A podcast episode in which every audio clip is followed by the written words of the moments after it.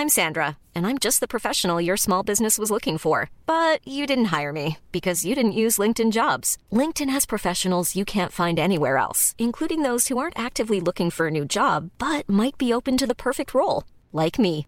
In a given month, over 70% of LinkedIn users don't visit other leading job sites. So if you're not looking on LinkedIn, you'll miss out on great candidates like Sandra. Start hiring professionals like a professional. Post your free job on linkedin.com/people today.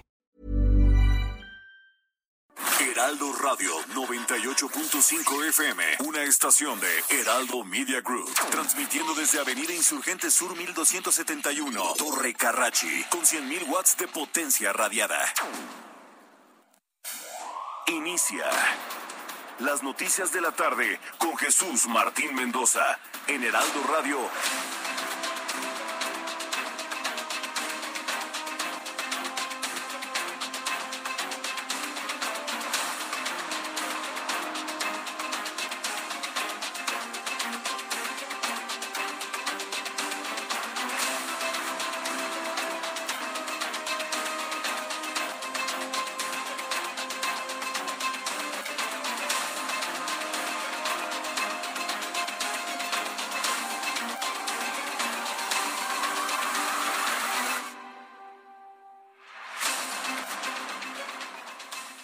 De la tarde en punto en el tiempo del centro de la República Mexicana. Señoras y señores, qué gusto que nos estén acompañando a esta hora de la tarde y que se informe con nosotros aquí a través de la señal del Heraldo Radio en el Valle de México. La frecuencia es el 98.5 de FM, pero por supuesto que saludamos a los que nos sintonizan a lo largo y ancho de la República Mexicana en las diferentes frecuencias del Heraldo Radio, la cobertura radiofónica más grande de todo el país, más grande e importante. También saludamos a los que nos ven a través de nuestra cámara web, por supuesto allá en Now Media TV, nuestro partner digamos, en Estados Unidos, sobre todo en Houston, allá en Chicago, en el Canal 21, también muchos, muchos saludos. Está usted en las noticias de la tarde a nombre del titular de este espacio, Jesús Martín Mendoza.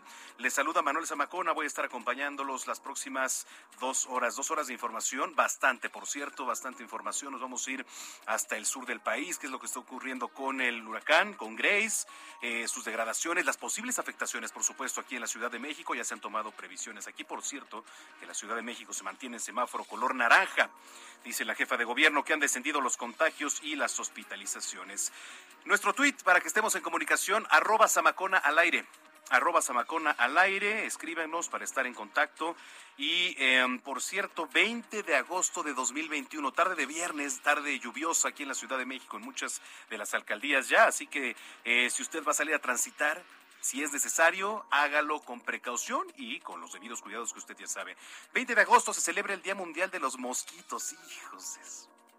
Día Mundial de los Mosquitos en memoria del doctor británico Sir Roland Rose, que descubrió que los mosquitos hembra son responsables de transmitir la enfermedad de la malaria entre los seres humanos. Fue el 20 de agosto de, eh, de 1897 cuando este médico inglés descubrió la relación entre la transmisión de la enfermedad de la malaria y la picadura de los mosquitos hembra.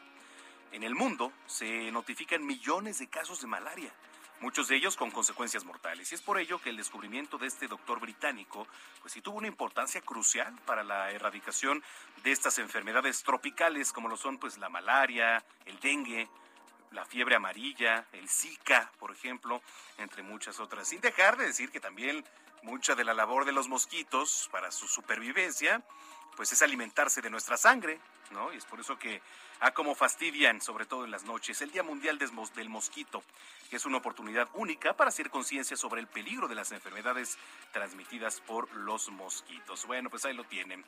Eh, sin más, vamos a ir con un resumen de noticias porque le digo, tenemos bastante, bastante información. Grace podría impactar por segunda vez en territorio nacional.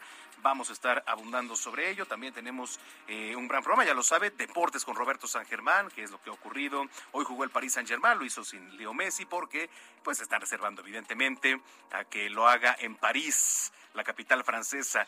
Y a muchos de, lo- de los aficionados que hoy asistieron al juego, no, no recuerdo contra quién fue, pero les vendieron el boleto como si fuera a jugar el astro argentino. Entonces, bueno, por ahí muchísima información. Qué gusto que nos esté acompañando. Soy Manuel Zamacón y vamos con lo más importante generado hasta el momento. El centro de Grace podría tocar tierra esta noche como huracán categoría número 2 entre las 9 y las 11 horas entre Tecolutla y Nautla, esto en Veracruz.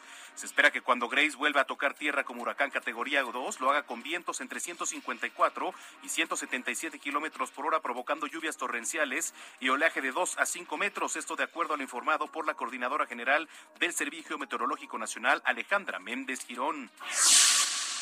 Tras la aprobación del recuento de votos en 21 distritos electorales locales del estado de Campeche, emitido por la Sala Superior del Tribunal Electoral del Poder Judicial de la Federación, el Consejo General del Instituto Electoral de Campeche informó que las diligencias van a iniciar el próximo miércoles 25 de agosto a partir de las 9 de la mañana en sesión ininterrumpida y hasta la conclusión. La Corte Federal en Massachusetts aceptó la demanda presentada por el gobierno de México contra diversas empresas responsables de comercio de armas en Estados Unidos. Esto lo informó hoy el canciller Marcelo Ebrard. Añadió que todavía falta la notificación y el proceso legal. En temas de la capital, este viernes la jefa de gobierno de la Ciudad de México, Claudia Sheinbaum, alertó que los efectos más fuertes del huracán Grace en la capital se van a dejar sentir en el transcurso de mañana sábado. Se pronostica que Grace llegue al norte del Estado de México aproximadamente a la una de la tarde del sábado, aunque ya como tormenta tropical, lo que va a provocar lluvias con una intensidad de 50 a 75 milímetros. Esto lo dijo la jefa de gobierno. Eh, que consideren que es posible, es probable que a partir de la noche de hoy y mañana haya lluvias intensas, entonces que tomen todas sus previsiones. El presidente de Estados Unidos, Joe Biden, ofreció una conferencia de prensa en la que habló sobre la situación en Afganistán. El mandatario aseguró que la evacuación de afganos es una de las más complicadas en toda la historia de Estados Unidos. Ante el caos en el aeropuerto de la capital, Kabul, desde donde miles de personas intentan salir del país tras la llegada de los talibanes al poder. En los espectáculos, Vicente Fernández Jr. confirmó que su padre padece el síndrome de Guillain-Barré y que ya se encuentra en tratamiento desde el pasado 13 de agosto para evitar su avance. Este padecimiento es un problema de salud que ocurre cuando el sistema inmunitario ataca parte del sistema nervioso periférico por error. El cantante permanece internado en el Hospital Country en Guadalajara tras una caída en su casa. Vamos a ir hasta Chiapas porque allá los padres de familia están pidiendo ser escuchados ante el retorno a las aulas. Pues sí, evidentemente, hay que escuchar voces. ¿Cómo estás, Jenny Pascasio? ¿Qué tal, Manuel? Como bien dices, para informarte que el Comité Estatal Democrático de Padres de Familia de Chiapas eh, pidió a las autoridades involucradas en el regreso a las escuelas el próximo 30 de agosto que lo tomen en cuenta, pues ya que ni, la voz de los tutores ni, ni la verdadera situación de la pandemia en la entidad ha sido vista a nivel nacional. Esto fue señalado por Abelardo Pérez Toledo, el representante del comité, quien lamentó también que a nivel nacional Chiapas se encuentre en el semáforo verde eh, epidemiológico, pues asegura que el manejo de la pandemia no está controlada en la entidad. Por estas razones, en voz de las familias chiapanecas consideró que es un error pensar en un retorno a las aulas solo para, favorecer políticamente a un gobierno federal.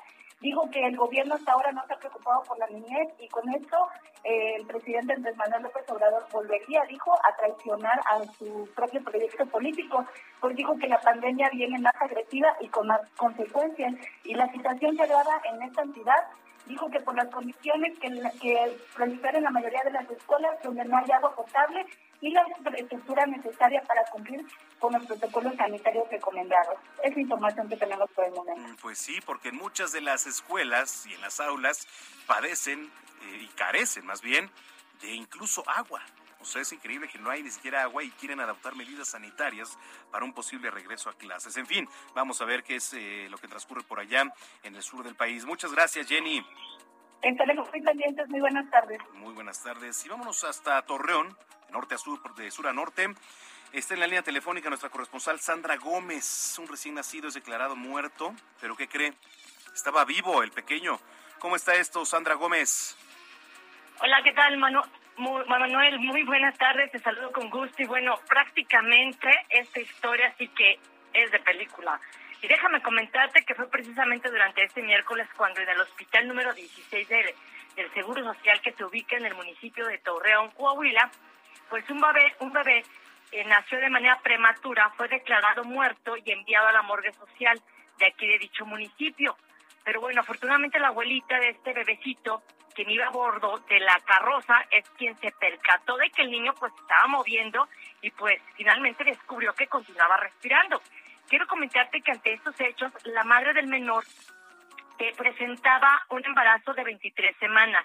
A ella ya se le había notificado que tenía una amenaza de aborto. Ante un sangrado eh, que ella presentó, pues precisamente por eso acudió al hospital y ahí es donde empezó la labor de parto. Pero bueno, finalmente el personal médico le informó que el bebé, su hijo, había nacido sin vida. Pese a esto, todavía te quiero comentar que la madre del pequeñito señaló que pues vio a su hijo moverse eh, en dos ocasiones, pero bueno, aquí los médicos refirieron que pues eran reacciones naturales que presentan los cuerpos de los menores cuando nacen muertos. Ante esta situación, pues los familiares del niño este, prácticamente permanecieron alrededor de cuatro horas en la morgue. Incluso te comento que ya habían firmado el acta de defunción tenían listos ya prácticamente los servicios funerarios. Pero bueno, imagínate tú toda esta situación, obviamente, y ante la abuela del tener la insistencia de verlo al menos por última vez, fue ahí donde gracias a Dios y gracias a esta señora que insistió en ver a su, a su pequeño nieto en las últimas horas, en el último momento, pues estaba vivo. Te quiero comentar que ante esta situación, pues de inmediato fue regresado a revisión médica en el mismo hospital donde fue atendido la madre, este, aunque también te comento que todavía hace dos horas el bebé presentaba altos niveles de glucosa y también se desconoce si tiene algún problema neurológico. Por lo tanto, la madre de este bebecito está solicitando a las autoridades médicas que fuera, que sea trasladado su pequeñito a la torre de especialidades del Seguro Social número 71, en donde es una de las clínicas más equipadas de la zona norte del país. Manuel. No, pues bueno, tiene que, que, ver porque le llegó un ángel a este pequeño, que es esta señora. Es esta señora que pidió verlo y la verdad, si no imagínate, o sea, pues prácticamente se hubiera dado por muerto. Qué desesperación. Así es, y también pues también comentarte algo importante porque se buscó la parte del Seguro Social, no quisieron hacer entrevista al respecto, solamente emitieron pues un boletín de prensa o tarjeta informativa como ellos también le llaman y pues ahí solamente eh, mencionan en el cual pues la oficina de representación del Seguro Social pues primero lamenta lo ocurrido de este pequeñito, de igual forma pues el titular de dicho hospital quien es el doctor Leopoldo Santillán pues ya precisamente pues se le mandó llamar para que dé a conocer quién es qué personal de médico estuvo presente precisamente durante el parto y obviamente ante tales hechos pues van a llevar las investigaciones internas correspondientes. Y en cuestión de una eh, denuncia penal, te comento también que por lo pronto los familiares lo que están enfocados es precisamente en la salud del menor. Sin embargo, no descartan que vayan a presentar una denuncia penal ante la dependencia correspondiente, en este caso sería la Procuraduría General de Justicia Región Laguna 1, pues precisamente pues para poder abrir una carpeta de investigación y deslindar responsabilidad. Manuel. Qué historia, Sandra. La verdad es que qué historia. Y bueno, vamos a darle seguimiento aquí, ¿eh? Vamos a darle seguimiento a este espacio, así que vamos a estar pendientes los próximos días contigo. Claro que sí, nosotros también, por supuesto, Heraldo Radio, Heraldo Televisión y por supuesto el periódico, estaremos al tanto de cómo pues cómo se van dando eh, las cosas sobre este hecho lamentable. Muchas gracias, Sandra. Muchísimas gracias y buenas tardes. Sandra Gómez en Torreón, qué historia, ¿eh? Nos acaba de platicar. Imagínese, dan a su bebé, usted padre de familia, dan a su bebé por muerto, dice la abuelita. No, a ver, quiero verlo por última vez. Este pequeño, pues que cree que estaba vivo. Pues así las cosas. Bien, vamos un recorrido en las calles de la capital. Alan Rodríguez, ¿cómo estás? Hola, ¿qué tal Manuel? Amigos, muy buenas tardes. Nos encontramos en estos momentos en el cruce de Avenida Paseo de la Reforma y Avenida Bucareli en la zona centro de la Ciudad de México. Ya queda restablecida la circulación en este punto para todos nuestros amigos que se desplazan con rumbo hacia el poniente de la capital o hacia la zona centro. Y es que estuvieron por más de seis horas, por aproximadamente seis horas, maestros realizando un bloqueo a la circulación. Ellos son procedentes del estado de Guerrero, quienes exigen la regulación regularización de claves, además de las mejoras en sus condiciones laborales. Afortunadamente, eh, trabajadores del gobierno de la Ciudad de México y de la Secretaría de Gobernación les brindaron una reunión para el próximo 23 de agosto y con esta situación ya queda restablecida la circulación también de la línea 7 del Metrobús que afectó durante todo ese tiempo a miles de pasajeros. Por lo pronto, Jesús Martín, el reporte que tenemos desde el primer cuadro de la capital, ya con amenaza también de lluvia. Bueno, vamos a estar pendientes, mi estimado Alan. Hoy estoy yo, soy Zamacona. Te saludo. Seguro te, te, te, hizo la te hizo, te puso el pie aquí el productor, ¿verdad? No, no es cierto. Ah. Es el cambio de voces, Manuel. Ah, muy bien. Está bueno. Gracias, Alan. Estamos en, contacto. Continuamos al pendiente. Buenas tardes. Augusto Atempe, en otro punto de la capital. ¿Cómo estás, Augusto? Manuel, me da mucho gusto saludarte. Te platico que yo me encuentro en la zona sur de la ciudad y tenemos muy buen avance sobre la avenida de los insurgentes, este desde el eje 10 hasta el cruce con el circuito interior. En sentido contrario, el avance es más lento por el cambio de luces en los semáforos. Esto sobre todo en cruces como Fernando Villalpando, Jaime Nuno. Y como mayor referencia para aquellos que van a circular por la zona, se encontrarán con esta carga vehicular a la altura del Metrobús Altavista. Una vez pasando este punto, la circulación mejora favorablemente, pero se vuelve a complicar a la altura del Metrobús eh, doctor Galvez, esto a la altura de Loreto, del eje 10. Ya pasando este punto, la circulación mejora favorablemente, sobre todo en esta zona de ciudad universitaria. Manuel, mi reporte. Gracias, estaremos pendientes, Augusto. Buenas tardes. Muy buena tarde. Terminamos contigo el recorrido. Daniel Magaña, ¿dónde andas? ¿Qué tal, Manuel? Eh, muy buenas tardes. Nos encontramos recorriendo la zona de la avenida Cafetales, este tramo del eje 3 Oriente, pues con algo de carga vehicular, sobre todo para desplazarse hacia la zona de Xochimilco, pues debido a que, bueno, pues el día de ayer, el día de hoy se llevó a cabo la, vacunación en, la zona del Deportivo de Xochimilco. Muchas personas han utilizado la zona del eje 3 Oriente para poder ingresar hacia este perímetro de Xochimilco a través precisamente de la zona de Muyuguarda. Con la carga vehicular únicamente que ubicamos en el eje 3 es para cruzar la zona de la calzada del Hueso. Fíjate que pues ya tenemos eh, nublados extensos aquí en la capital del país. Serán 150 los puntos monitoreados por el sistema de aguas para, bueno, pues si hay algunos estragos debido a pues esta, eh, pues estas lluvias que se esperan por eh, pues el huracán Grace, bueno, pues estar preparados y bueno, pues hasta este momento únicamente nublados extensos en toda la zona del Valle de México. El reporte, muy buena tarde. Gracias, Daniel, estamos pendientes, nos escuchamos más tarde. Hasta luego, fíjese, estoy viendo aquí en las pantallas, en los monitores, asalto a transporte público en Tecámac, en el Estado de México. Bueno, qué tristeza, y qué preocupante, sobre todo decir que esto es todos los días, el pan nuestro de cada día. Asalto al transporte público en Tecámac. Lo increíble es que a pesar de que estas combis al interior ya traen muchas de ellas, la mayoría, si no es que la mayoría, eh, cámaras de seguridad, estos videos en donde ya se pueden ver, si no al 100% el rostro de estos tipos, ¿no? Eh, las autoridades sigan sin hacer nada, porque eso es lo que pasa en el Estado de México, ¿eh? no se hace absolutamente nada. Hay denuncias, ¿no? Las pocas que las hay, porque en la mayoría su gente ya ni siquiera denuncia. ¿Y sabe cuáles son los protocolos también que utiliza ya muchas de las personas que viajan en el transporte público en el Estado de México? Pues traer una cartera alterna, ¿no? A lo mejor con 100 pesos. Traer un celular, digamos, de no tan alto precio, por si te roban. Entonces, pues sí, es, es lo que hacen. Es lo que hace la gente ya. He platicado con muchos, ¿no? ¿Sabes qué? Este, me subo al transporte público, pues por supuesto que la gente no se siente segura. Entonces, de verdad, ¿cuándo será el día en que digamos, de verdad hay operativos por parte de las autoridades del Estado de México para inhibir este tipo de acciones que se da todos los días a todas horas. En fin, tarde de viernes, tarde de 20 de agosto del año 2021, ya le decía que es Día Internacional del Mosquito. Pero también un día como hoy ocurrieron muchísimas cosas y nos platica nuestro compañero Abraham Arreola. Amigos, excelente viernes. Esto es. Un día como.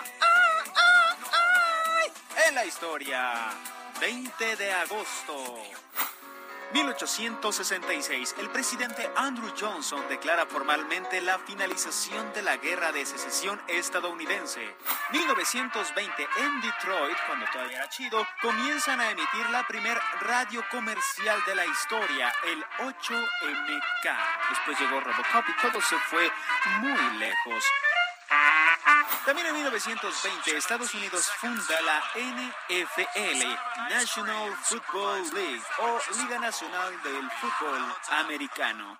En 1940, en la Ciudad de México, el revolucionario ruso León Trotsky es herido de gravedad por Ramón Mercader. Trotsky moriría al día siguiente. 1944, en México se funda el Club de Fútbol El León, el siete veces campeón y primer campeonísimo de fútbol profesional de ese país, el poderosísimo Le ah, le voy. Pero un saludo a los que sí le van a ese equipo. Esto fue un día como hoy en la historia. Muchísimas gracias.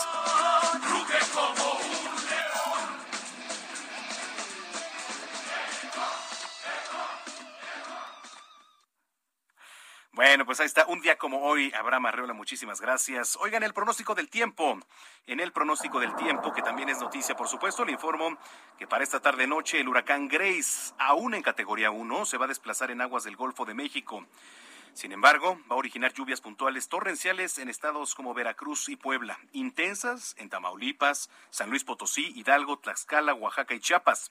A su vez, la extensa circulación de Grace en interacción con esta onda tropical número 22 que va a recorrer el sureste del territorio nacional van a propiciar lluvias fuertes a muy fuertes en zonas del centro sur y sureste del país, incluido, por supuesto, aquí el Valle de México.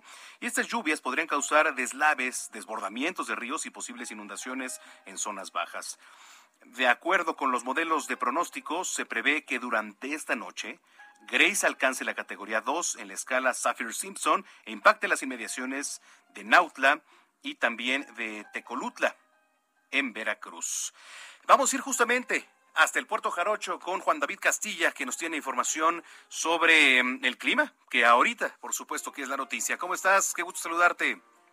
¿Qué tal, Manuel? Un gusto saludarte también, también a todo el auditorio. Sí, fíjate que acá en el estado de Veracruz las autoridades han determinado solicitar incluso ya una declaratoria de emergencia por la inminencia del fenómeno ante el posible impacto en las próximas horas del huracán Grace en las costas veracruzanas. Decirte que, como bien lo, ya lo mencionabas, los pronósticos apuntan a que este meteoro impactaría la costa aproximadamente a las 10 u 11 de esta noche, posiblemente en categoría 2 y sobre todo en la zona de Tecolutla, esto en la zona norte de la entidad.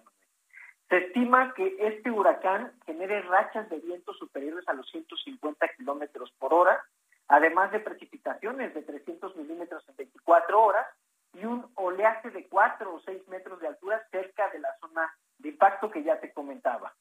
Eh, decirte que en este momento ya se observa que hay un oleaje, un incremento en el oleaje en la zona conurbada de la Cruz Boca del Río también en la zona norte de la entidad, sobre todo en los municipios de Nautla y Tecolutla. Además, también ya se reportan algunas lluvias leves en las distintas regiones de la entidad. Hay norte ya, en, por ejemplo, en la región capital del estado, en Jalapa se reportan ya la caída de algunas ramas de árboles. Sin embargo, todavía no es tan intensa esta situación y se espera que en las próximas horas los, los efectos de este meteoro sean más notorios, este, Manuel. Sí, vamos a estar muy pendientes, sobre todo también de los alertamientos y de las recomendaciones que dé tanto Protección Civil Federal como Protección Civil Estatal. Estamos en contacto contigo. Claro que sí, excelente tarde, Manuel. Gracias, Juan David Castilla, desde el puerto de Veracruz. Hay un, em, digamos, un mapa en tiempo real que al rato lo voy a compartir en las redes sociales, en donde se ve perfectamente el paso y el recorrido que llega este huracán Grace. Así que bueno, esperemos no deje bastantes afectaciones. Mientras tanto, le digo lo que hay que seguir en las recomendaciones de protección civil. Al menos aquí, por ejemplo, en la Ciudad de México, ya se están tomando algunas de las medidas. Más adelante vamos a platicar de ellas. El huracán Grace, cómo se prepara la Ciudad de México ante este riesgo. ¿No? que por supuesto va a resentir los efectos de este paso, que podría convertirse en huracán categoría 2 en las próximas horas con lluvias puntuales que podrían provocar inundaciones y encharcamientos, ojo, ¿eh? Inundaciones y encharcamientos en 141 puntos de la capital. Esto de acuerdo con las previsiones de las autoridades locales. Las precipitaciones podrían alcanzar hasta los 50 milímetros, por lo que se llevarán a cabo operativos para contrarrestar esta situación durante el fin de semana. De acuerdo con el Servicio Meteorológico Nacional, Grace volverá a tocar tierra durante la madrugada de este sábado, ya lo decíamos y ya nos lo reiteraba nuestro corresponsal Juan David Castilla el día de mañana. Así que bueno, habrá operativos de vigilancia. Rafael Carmona, director del sistema de aguas, detalló en conferencia de prensa que las lluvias más intensas se prevén para este sábado, pero pueden ser continuos a partir de la tarde de este viernes. Ahorita, por ejemplo, está nublado, está encapotado en el Valle de México. 20 de agosto hoy con intensidad de 50 a 75 milímetros. Sin embargo, lo más complicado podría presentarse, le digo, durante el amanecer. Así que hay que estar muy pendientes. Hay que tener mucho cuidado si usted va transitando. Redes sociales, arroba Samacona al aire. Muchísimas gracias, eh, Marco Coello por mandándonos cifras ya este, actualizadas de COVID, que regresando, por supuesto que las vamos a decir.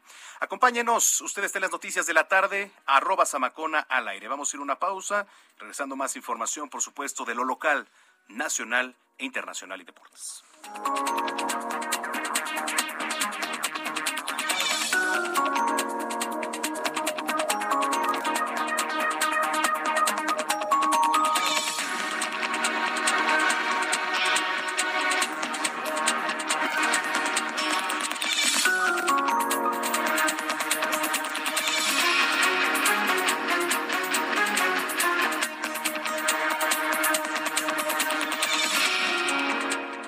A Jesús Martín Mendoza con las noticias de la tarde por Heraldo Radio, una estación de Heraldo Media Group.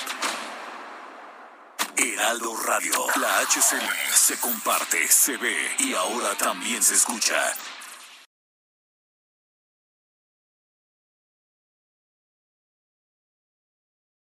Heraldo Radio 98.5 FM, una estación de Heraldo Media Group, transmitiendo desde Avenida Insurgente Sur 1271, Torre Carrachi, con 100.000 watts de potencia radiada. Escucha las noticias de la tarde con Jesús Martín Mendoza. Regresamos.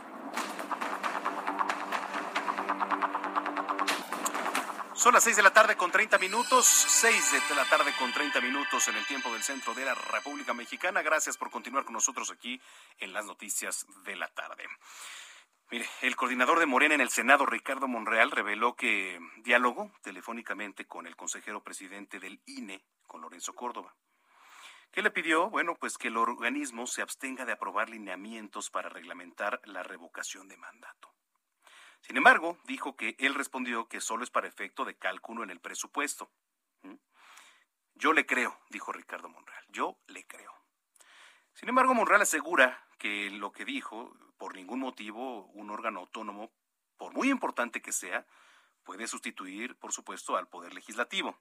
Y aun cuando hubiese lineamientos, una vez que él dice, nosotros aprobemos la ley de revocación de mandato, tendrán que observarla todos. Es decir, los lineamientos que surjan de ahí hoy y mañana tendrán que subordinarse a la ley. Así que vamos a estar también muy pendientes de este tema, ¿no? Así habló Ricardo Monreal esta mañana. Nosotros tenemos una reforma que se filtró hace dos días, pero necesitamos discutir en el grupo antes de presentarla formalmente. Y pedí, solicité alguna opinión de expertos para que la revisemos puntualmente, pero es impostergable la reforma desde mi punto de vista. Hace un rato, por eso me tardé y les pedí disculpas porque llegué diez minutos tarde. Eh, hace rato hablaba con Lorenzo Córdoba y obviamente ellos quieren emitir hoy lineamientos para la aplicación de la revocación de mandato. Lo que yo le dije a él es que por ningún motivo un órgano autónomo, por muy importante que sea, puede sustituir al Poder Legislativo. Y aun cuando hubiese lineamientos, una vez que nosotros aprobemos la ley de revocación de mandato, tendrán que observarla todos. Es decir, los lineamientos que surgan, surjan de ahí, hoy o mañana, tendrán que subordinarse a la ley. Bueno, aquí está revocación de mandato, ¿no? Usted sabe, este el mecanismo de democracia, por así llamarle, el mecanismo de democracia participativa por medio del cual los ciudadanos pues ejercen su derecho, ¿no? Su soberanía para revocar o retirar de un cargo de elección popular a algún candidato que resulte, resulte electo eh, en la última elección de su, de su distrito, ¿no? Por ejemplo, aquí puede ser alcaldía, circunscripción, etcétera. Pero bueno, a ver, otro tema también interesante, lo que ocurre allá en Campeche. Luego de la aprobación del recuento de votos en 21 distritos electorales locales del estado de Campeche, emitido por la Sala Superior del Tribunal Electoral del Poder Judicial de la Federación, el Consejo General del Instituto Electoral de Campeche informó que las diligencias van a iniciar el próximo 25 de agosto a partir de las 9 de la mañana en sesión ininterrumpida y hasta que se concluya. La consejera presidenta del Instituto Electoral allá en Campeche, Mayra Bojorques, declaró que se encuentran en la mejor disposición de coadyuvar las acciones ordenadas por la Sala Superior del Tribunal Electoral del Poder Judicial de la Federación, quienes al momento que lo determinen, pues podrán poner a disposición todos y cada uno de los paquetes electorales que contienen la votación emitida por la ciudadanía campechana el pasado 6 de junio, los cuales se encuentran bajo resguardo tal y como lo indica la ley. Hay muchas contradicciones que si de allá es el actual presidente del PRI, Alito Moreno, porque así se le conoce, Alejandro Moreno, que si Laida Sansores no ganó, que entonces ¿quién ganó? Bueno, pues en su momento, ustedes recordarán, se hizo aquel recuento cuando Andrés Manuel López Obrador lo pidió voto por voto y casilla por casilla. ¿No? En su momento se pidió y me parece que este es un ejercicio que tiene todo el derecho también. Entonces vamos a ver qué es lo que sucede. Ya el presidente López Obrador dijo que el Tribunal Electoral del Poder Judicial de la Federación mostró el cobre. Bueno, no se podía esperar otra cosa del presidente en la mañana, ¿verdad? Sabíamos todos que iba por esa misma línea. Dijo, mostró el cobre y ahora resultó ultrademócrata luego de que ordenó este recuento total de votos en la elección de la gubernatura de Campeche, ¿no? En la que usted sabe, la morenista Laida Sansores resultó vencedora, aunque el mandatario calificó de bueno que el Instituto Nacional Electoral ordenara contar los votos de la elección pasada. Dijo que quedaron de manifiestos los bandazos que da la autoridad electoral. Así habló el presidente esta mañana en su conferencia. Yo invito a todos a que observemos la actitud del INE a todo el pueblo, porque están mostrando el cobre y lo mismo el tribunal. Ahora este, salieron ultrademócratas, voto por voto, casilla por casilla, voto por voto, casilla por casilla, en Campeche. Entonces, qué bien que se cuente los votos. Pero miren los bandazos. Vamos a ver. Yo sigo sosteniendo, no voy a cambiar en eso, de que es necesaria una renovación tajante en todo lo vinculado con las elecciones. Pues así, señor presidente, así fue en su momento. Voto por voto y casilla por casilla. Campeche tiene el derecho, claro que lo tiene. Y así se va a hacer. Son las seis de la tarde con 36 minutos en el tiempo del centro del país. ¿Cómo están las cosas? Eh, con este paso del huracán Grace allá en Yucatán. Vamos a platicar con Jesús Enrique Alcocer, titular de la Coordinación Estatal de Protección Civil, que se cortó la llamada. Se cortó la llamada, ya vamos a... Lo que pasa es que hay problemas, ¿eh? Hay problemas con la comunicación, hay que decirlo. Hay que decirlo, hay problemas con la comunicación. Mientras retomamos la comunicación, Déjeme platico que hoy el gobernador del Estado de México, Alfredo del Mazo, informó que eh, la entidad va a permanecer por las próximas dos semanas en color naranja en el semáforo de riesgo de coronavirus en un video que, por cierto, se compartió en las redes sociales, el mandatario estatal confesó que se encuentran trabajando para el regreso a clases y que se aseguró el próximo 30 de agosto con el inicio del ciclo escolar 2021-2022. Alfredo del Mazo señaló que se van a implementar tres filtros sanitarios para reducir las posibilidades de casos positivos en el retorno a clases presenciales. El primero de ellas, en la casa. otro a la entrada de las escuelas y el último antes de entrar a los salones. Eh, Alfredo del Mazo señaló que el regreso a clases será de manera voluntaria y los padres serán los que tengan la última palabra en mandar o no, por supuesto, a sus hijos a las escuelas. Yo le pregunto a usted, madre, a usted padre de familia, ¿cree que las escuelas están en condiciones para verdaderamente regresar a los niños a las aulas? Escríbanme, por favor. El Twitter está aquí para que debatamos. Arroba al aire. Yo no lo creo todavía. Porque si de por sí, este, hasta hace algunos días, había carencia de agua en muchas de las escuelas. ¡Agua! Imagínese este, no me gusta decirlo porque no me gusta la palabra, pero este líquido vital o vital líquido, como gusta usted llamarle, pues es lo principal para poder tener un sistema de sanitización o un protocolo de sanidad en las escuelas. Si no hay agua, imagínese qué va a haber de sanidad. ¿Gel únicamente en las escuelas? Y eso, si es que llega a haber. Entonces, primero lo primero, ¿no? En fin.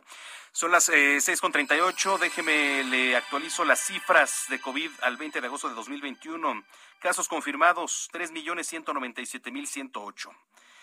El número de muertos en comparación con el día de ayer, 21.897. Le digo, hay que cuidarnos, hay que cuidarnos. Retomamos la comunicación ahora sí con Jesús Enrique Alcocer. Él es titular de la Coordinación Estatal de Protección Civil allá en Yucatán. Qué gusto saludarlo, este eh, Jesús.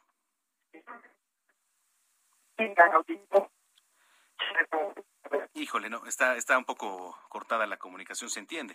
Hay que recordar que allá en el sur de, de nuestro país, pues está difícil la comunicación, sobre todo en estos estados, ¿no? Quintana Roo, allá en Yucatán, en Campeche, Veracruz, en donde pues son los estados ahorita más afectados por el paso del huracán Grace. Así que vamos a ser pacientes y mientras tanto yo les seguía diciendo de las cifras de COVID-19. Mire, las defunciones, en total 252.080. De, contra el día de ayer, 761 disminuyeron un poco, porque antier fueron más de 800, de las cifras más alarmantes en los últimos días desde que ingresó esta tercera ola Delta. El índice de letalidad está en 7.88%, 7.88%. Así que, pues, está la responsabilidad en todos y cada uno de nosotros. A veces decimos, ya es viernes, ¿y eso qué significa? ¿No? Que a lo mejor, pues, uno sale del trabajo y estaba acostumbrados a reunirse con las amigas, con los amigos, ¿no? Ir a la fiesta, ¿por qué no? Ir al antro, ir a un restaurante. Hay que ser pacientes, por lo menos estos días. Hay que ser muy, muy pacientes. Mire, eh, por cierto, ya hablando de temas de, COVID, la Arquidiócesis de Morelia informó que la salud del arzobispo Carlos Garfias ha mejorado de manera considerable, esto luego de que le fuera retirada la intubación a la que se vio sometido por complicaciones derivadas de COVID-19. A través de una circular firmada por los obispos auxiliares Carlos Suárez y Juan Espinosa, así como por el canciller Leopoldo Díaz Díaz, se detalló que la recuperación del jerarca católico alienta las esperanzas de que el monseñor pueda vencer al virus y logre superar esta enfermedad. Sin embargo, se aclaró que fue necesario hacerle una traqueostomía al clérigo, es decir, un orificio que se realiza quirúrgicamente a la altura del cuello para que pueda respirar correctamente por esta vía. Qué difícil, ¿eh? Qué difícil. Y esto es uno de muchos casos. Le platico este porque, bueno, pues es una figura dentro del mundo eclesiástico importante allá en Morelia. Bien, eh, si usted, digo, para relajarnos un poquito en cuanto a la información, déjeme también le platico una cosa. Ya la Secretaría de Medio Ambiente abrió una convocatoria para ponerle nombre a una jirafa nacida el pasado 26 de mayo en el zoológico de Aragón. ¿Usted ha ido al zoológico de Aragón? Porque quizá el más concurrido, al menos aquí en la Ciudad de México, es el zoológico de Chapultepec. Pero este, en el zoológico de Aragón la verdad es que también hay, pues digamos dentro de la medida, buenos espacios. Desde hoy y hasta el próximo 22 de octubre, las y los interesados podrían votar por su nombre favorito. Eh, de una lista de 10 opciones, ¿no? Usted puede entrar a un link, que lo puede encontrar, por cierto, en nuestra página www.heraldodemexico.com.mx. Ahí viene esta nota y ahí mismo viene el link. Mire, las opciones para nombrar a la bebé jirafa son Nasha, que significa nacida durante la lluvia, Aquili, que significa inteligente o brillante, Lewa, que es bella, Ayana, que se traduce como flor hermosa, Kumbi, que significa fiesta ante la llegada de un nuevo miembro femenino al hogar, Joy, que bueno es alegría, Dakari, felicidad, Itzae, regalo, Itzia, Princesa y Let's Resplandor de Fuego. Bueno, pues ahí tiene, así que si usted quiere participar, hágalo. Oiga, vamos a ir con nuestro compañero Iván Saldaña. Los nuevos 500 diputados federales que van a ocupar un curul a partir del primero de septiembre próximo van a recibir tabletas, celulares nuevos de apoyo para el trabajo. ¿Cómo no? Iván Saldaña, ¿cómo estás? ¿Qué tal, Manuel? Amigos del auditorio, buenas tardes. Sí, efectivamente, desde el día de hoy, viernes 20 de agosto, comenzó el registro de los nuevos 500 diputados que integrarán la 65 legislatura a partir del primero de septiembre próximo. Pero junto a, sus credenciales, a las credenciales que les entregaron el distintivo, el, el, el PIN de diputados y pues algunos otros documentos y tarjetas, pues les entregaron también, como bien lo resaltas, nuevos teléfonos celulares, que esta medida se implementó desde el año pasado, en septiembre, cuando pues eh, eh, hubo la necesidad de abrir sesiones a distancia en la cual los diputados tuvieron que llevar a cabo votaciones, sesiones a distancia desde sus estados para pues seguir y continuar el trabajo legislativo. Les dieron ahora nuevos aparatos también y también les van a renovar las tablets o les renovaron las tablets que actualmente utilizan eh, en los trabajos en el pleno, es decir, en cada curul hay instalada una tableta y pues están renovando estas. En total son pues 500 de cada equipo, eh, tienen un valor promedio en el mercado alrededor de 22 mil pesos juntas y pues ya eh, se están configurando a partir del día de hoy con los datos biométricos, la huella digital de los diputados para que puedan continuar. Como te comentaba Manuel, hoy comenzaron el registro, es del 20 al 28 de agosto, eh, comenzaron con la bancada del Partido Verde Ecologista, pero casualmente la primera diputada que se registró fue de Morena. Eh, le preguntábamos, de hecho, eh, también a la diputada, pues, eh, por qué había asistido el día de hoy si su bancada no le tocaba. Señalaba que, pues, la habían a ella, pues, la, habían citado el día de hoy, Adriana Bustamante Castellanos. Pero bueno, de ahí en adelante, hoy se registró la bancada de El Verde Ecologista. Bueno, pues vamos a estar pendientes del tema. Muchas gracias. Gracias, Iván. Buenas tardes a todos. Buenas tardes, Iván Saldaña. Ahora vamos a ir con nuestro compañero Paris Salazar para garantizar el abasto a la prestación del servicio de gas LP en los hogares. Ya el gobierno de México desplegó 6.000 elementos de la Guardia Nacional. Adelante, Paris Salazar, muy buenas tardes. Buenas tardes, Manuel, amigas, amigos de Aldo de México. Así es, y es que ante posibles agresiones y actos vandálicos en contra de concesionarios, distribuidores y repartidores de gas LP en el Valle de México, la Guardia Nacional desplegó un operativo de 6.000 elementos para su protección y así garantizar la prestación del servicio. Y es que en la conferencia matutina el comandante de la Guardia Nacional, Luis Rodríguez Bucio, dijo que la custodia se realiza para que puedan llevar a cabo su labor de distribuir el gas en las colonias. Dijo que este operativo tiene para cuidar a 117 plantas y terminales, así como 300 rutas de distribución en el Valle de México. Y es que recordar que las últimas semanas empresas gaseras organizaron un paro en sus establecimientos y agredieron a otros distribuidores como medida para rechazar que el gobierno federal fije un tope máximo al precio de la venta del gas doméstico en el país. Es la información que yo tengo, Manuel. Entonces, eh, digamos, ¿la Guardia Nacional únicamente va a estar en los centros de distribución? En los centros de distribución y en algunas rutas de eh, este Valle de México. Son 300 rutas que tienen definidos estos concesionarios en los que van a, el acompañamiento de algunos elementos de la Guardia Nacional para evitar precisamente actos vandálicos y que sean agredidas algunas de las unidades, así como los operadores de estas unidades. Ah, correcto. Bueno, pues vamos a estar muy pendientes. Gracias, París. Buenas tardes a todos. Muy buenas tardes, París Salazar, ahí con la información. Le decía, ¿no? ¿Dónde está la austeridad? Los diputados van a recibir estas tabletas, los celulares para las sesiones en el Pleno y también a distancia. ¿no? 500 diputados federales que van a ocupar una curul a partir del primero de septiembre eh, recibirán tabletas y celulares nuevos de apoyo al trabajo legislativo. Así que bueno, pues ahí lo tiene. Son las 6 de la tarde, ya con 47 minutos. 6 de la tarde con 47 minutos. ¿Usted tiene una tarjeta de crédito? Pues ahora, ¿qué cree? Todo esto le puede generar nuevos problemas con el sistema de administración tributaria.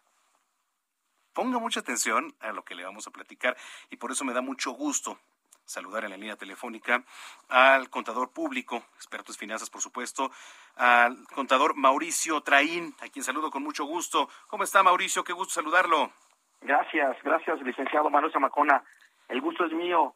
Oiga. Buenas tardes a tu auditorio. Gracias. Eh, a ver, ¿por dónde empezar a platicar? Porque por lo menos eh, muchos de los que nos están escuchando optan por tener una tarjeta de crédito que ahora eso mismo, lejos de ser un beneficio, también nos puede causar problemas con el SAT.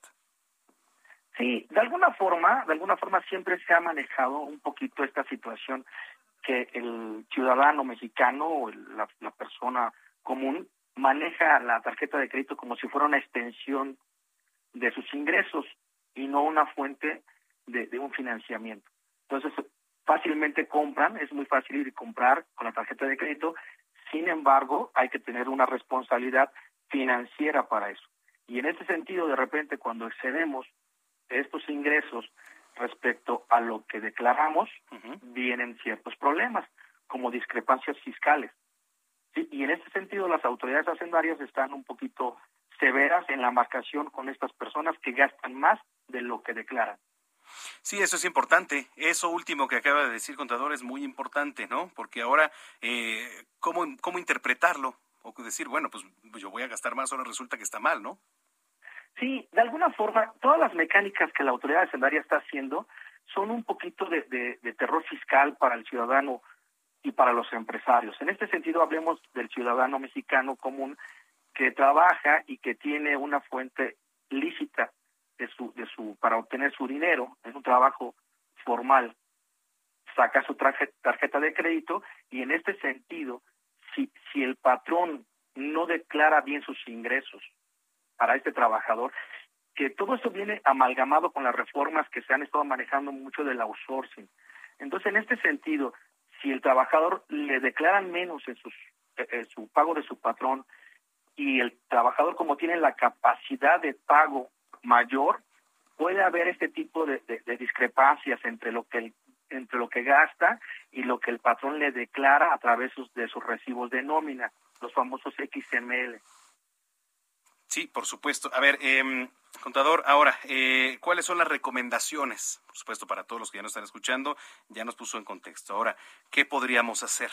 ¿O qué... Las recomendaciones que hacemos es tener una, una salud financiera para sus eh, eh, compras que realicen y poder tener esta, este equilibrio entre lo que gastan y los ingresos que se obtienen. ¿Qué se tiene que ver? Que muchos ciudadanos también lo que hacen es, o muchas personas lo que hacen es que, su tarjeta se la prestan a su familiar para que hagan las compras, ¿sí? y que su familiar le dé el dinero en efectivo y él ya pueda ocupar ese dinero para otras tantas actividades. ¿Qué, qué sucede? Que ese dinero no saben de dónde lo obtienen, no saben cómo, cómo está manejado. No hablemos de una situación ilícita, simplemente hablemos que no es su dinero propiamente y que no pagó impuestos. ¿sí? Entonces, esta, estos tipos de, extensiones que se tienen de ingresos para este trabajador o para esta persona no vienen empatados con lo, con lo que él está trabajando o con su fuente de empleo que tiene. Ese es el problema, el mal uso que se le ha dado a esa tarjeta de crédito. Muchas personas también sacan dinero de la tarjeta de oh, crédito para hacer otro tipo de, de compras. Entonces, todo este tipo de cosas es lo que está vigilando mucho la autoridad para poder regular las operaciones en efectivo.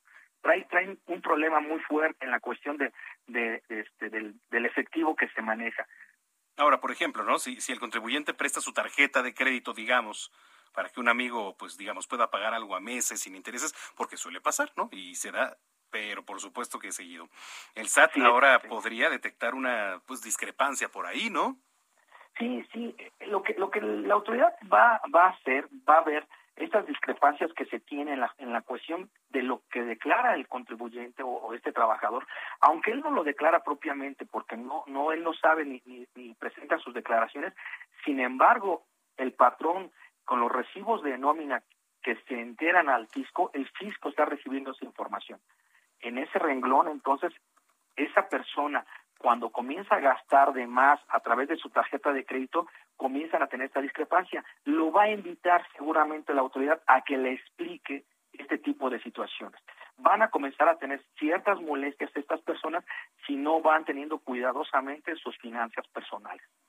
Bueno, oiga, este, ¿alguna red social, alguna página donde lo podamos encontrar para la gente que tenga dudas? Es un gran tema, es muy importante que la gente lo tenga Sí, sí, claro que sí, con todo gusto. Les dejo mi correo electrónico. Claro.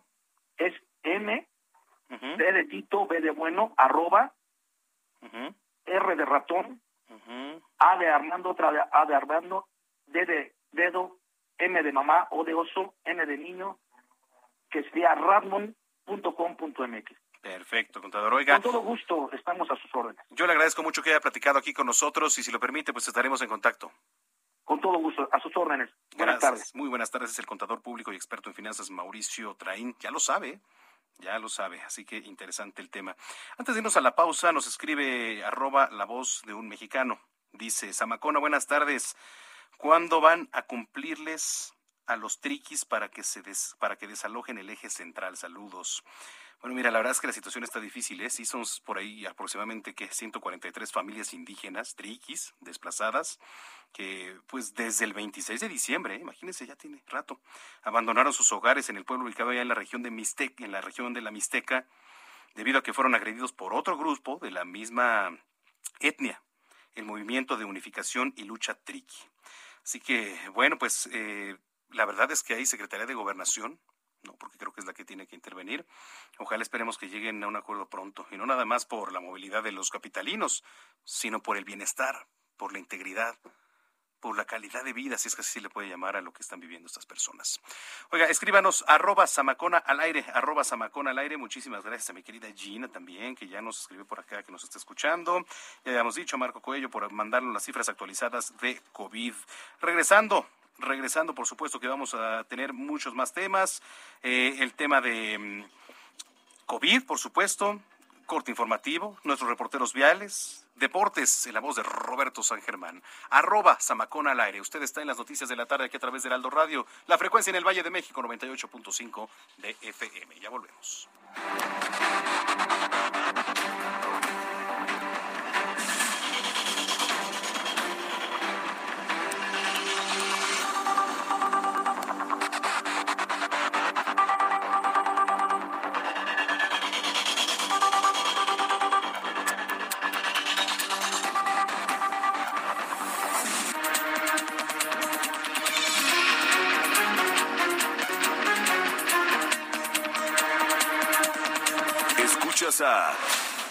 Jesús Martín Mendoza con las noticias de la tarde por Heraldo Radio, una estación de Heraldo Media Group. Heraldo Radio, la HCL se comparte, se ve y ahora también se escucha.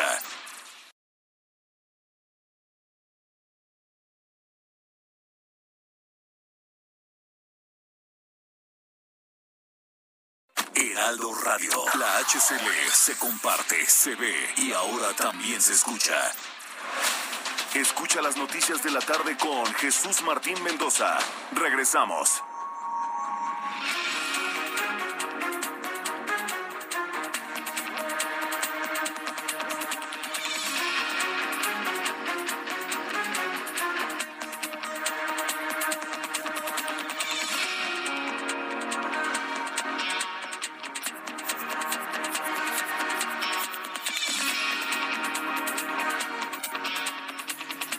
7 de la noche en punto, 7 de la noche, tiempo del centro del país, tarde lluviosa en muchos lados aquí en el Valle de México, tome sus precauciones, estamos a 20 de agosto del año 2021, pues eh, ya digamos más allá de la mitad, ya nada se queda, septiembre, octubre, noviembre y diciembre, se fue el año, señoras y señores, otro año en donde pues ni modo, o sea, nos, nos hemos estado adaptando a lo que nos pone el destino.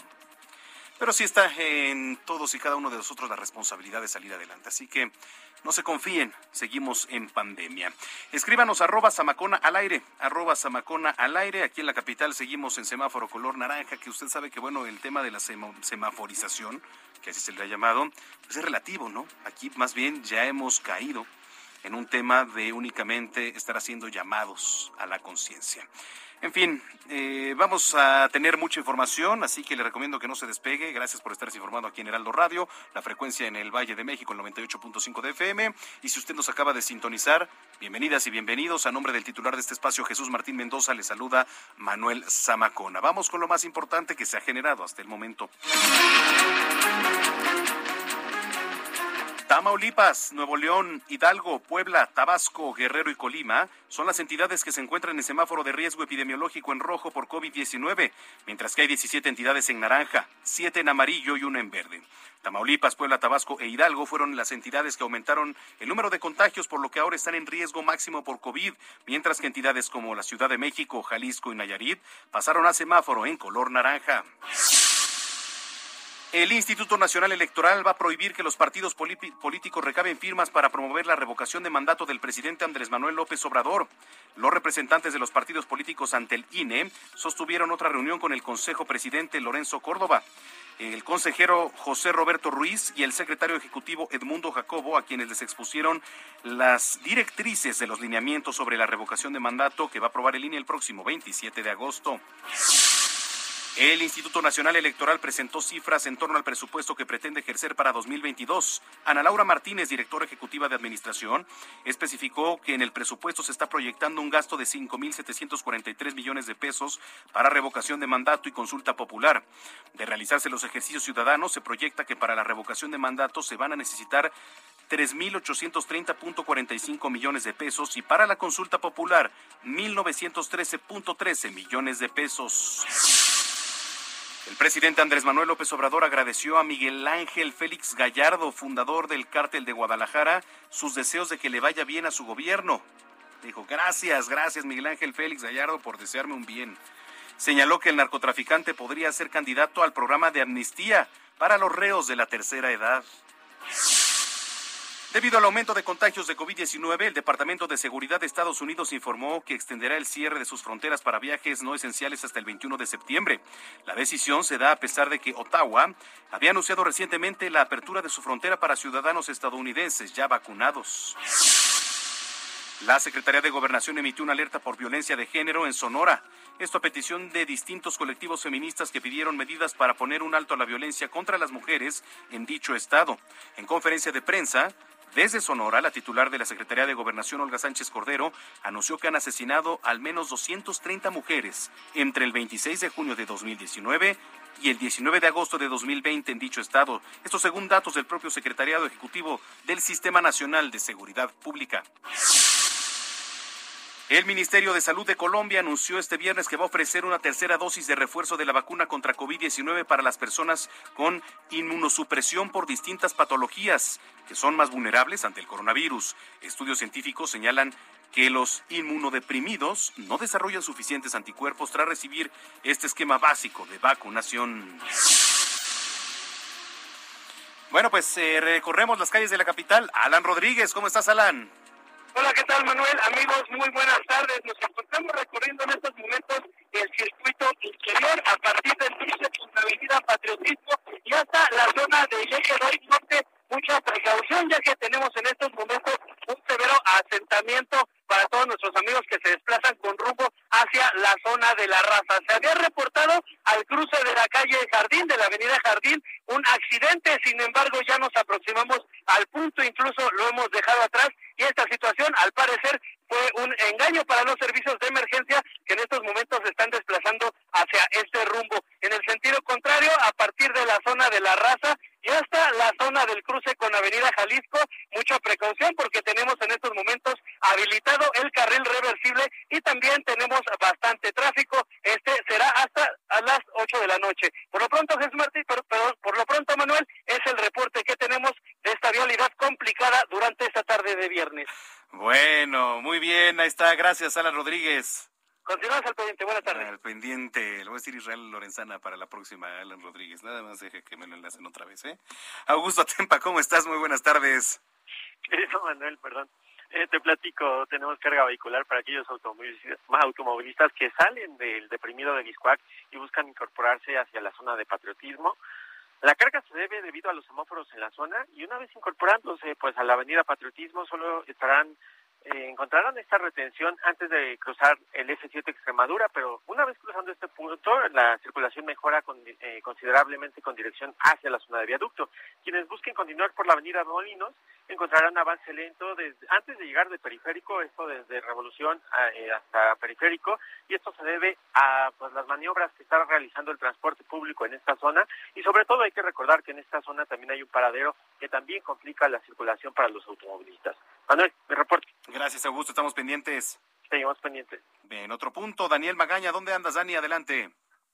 ¿Qué tal, Manuel? Eh, bueno, pues tarde de viernes y esto ya complica el avance en algunas de las vialidades, concretamente para las personas que se incorporan de la zona de la Avenida Canal de Miramontes hacia la calzada del Hueso, una zona pues eminentemente comercial el cual, bueno, pues sí tenemos carga vehicular en este punto, un par de cambios de la luz del semáforo, habrán de esperar para, bueno, pues continuar sobre la zona de Miramontes en dirección hacia la glorieta de Vaqueritos o bien para incorporarse hacia la zona del anillo periférico sur.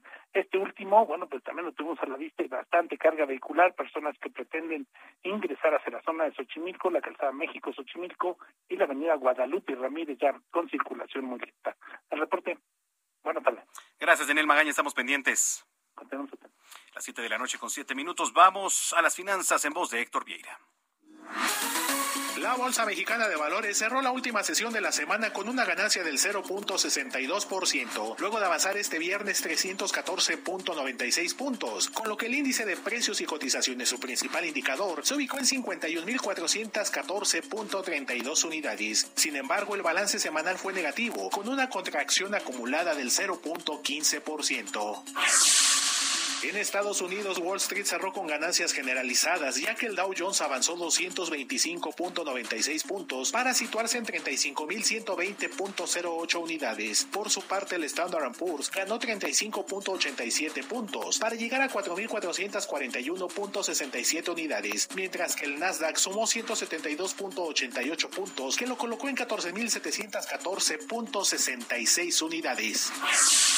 En el mercado cambiario el peso mexicano se depreció 1.15% frente al dólar estadounidense, al cotizarse en 19 pesos con 69 centavos a la compra y en 20 pesos con 2 centavos a la venta en ventanilla. El euro por su parte se cotizó en 23 pesos con 68 centavos a la compra y 23 pesos con 84 centavos a la venta. El Instituto Nacional de Estadística y Geografía informó que tras el impacto de la pandemia, 10.5 millones de personas regresaron al mercado laboral. Sin embargo, el 78% lo hizo en la informalidad, lo que representa 8.2 millones de personas, para llegar a 55.2 millones de trabajadores ocupados en el segundo trimestre del año.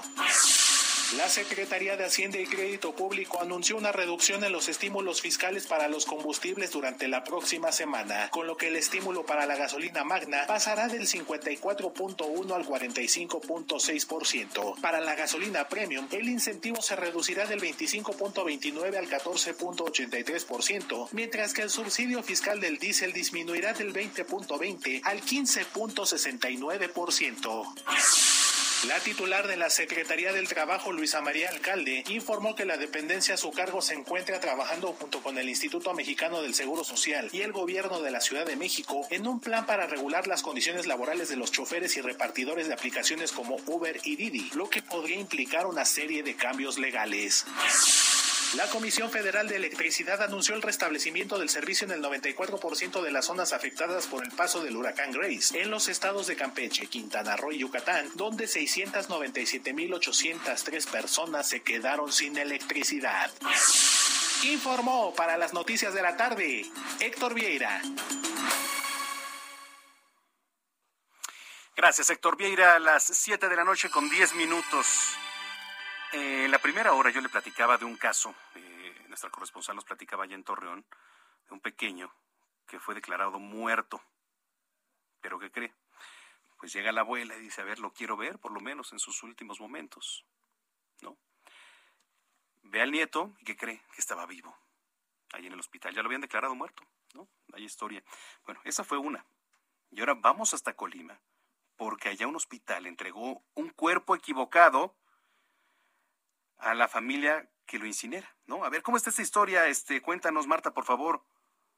¿Qué tal, Manuel? Buenas tardes. Buenas tardes también al auditorio. Pues como bien lo mencionas, el Hospital Regional Universitario pues tuvo el error precisamente de, eh, ellos lo llaman así, que fue un error cuando entregaron el cuerpo de una persona a la familia equivocada. Y es que, bueno, pues el director del Hospital Regional Universitario que se ubica aquí en la capital de Colima informó que el día de ayer se registraron dos personas fallecidas por COVID-19, razón por la cual, pues bueno, tenían a estas personas en la morgue. Sin embargo, y asegura que la primera familia identificó de manera errónea a uno de estos eh, cuerpos y cuando llega la segunda familia, pues bueno, se da cuenta que el cuerpo que le estaban entregando no era el suyo, por lo que se hizo la investigación necesaria, se habló con la primera familia para pues eh, preguntarles o para eh, informarles que había ocurrido un error sin embargo, pues les informan que esta, esta primera persona que les entregaron pues ya había sido incinerada.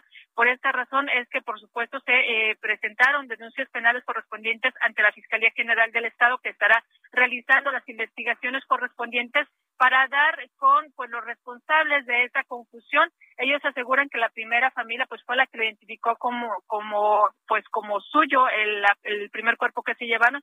Sin embargo, pues existen protocolos, existen pues eh, situaciones que se deben de cumplir antes de entregar uno de estos cuerpos y es lo que se va a aclarar. También informó el director del nosocomio que se estarán practicando las eh, pruebas correspondientes a las cenizas del primer cuerpo que, que fue eh, incinerado para que la familia pues esté completamente segura que se trata de eh, su familiar.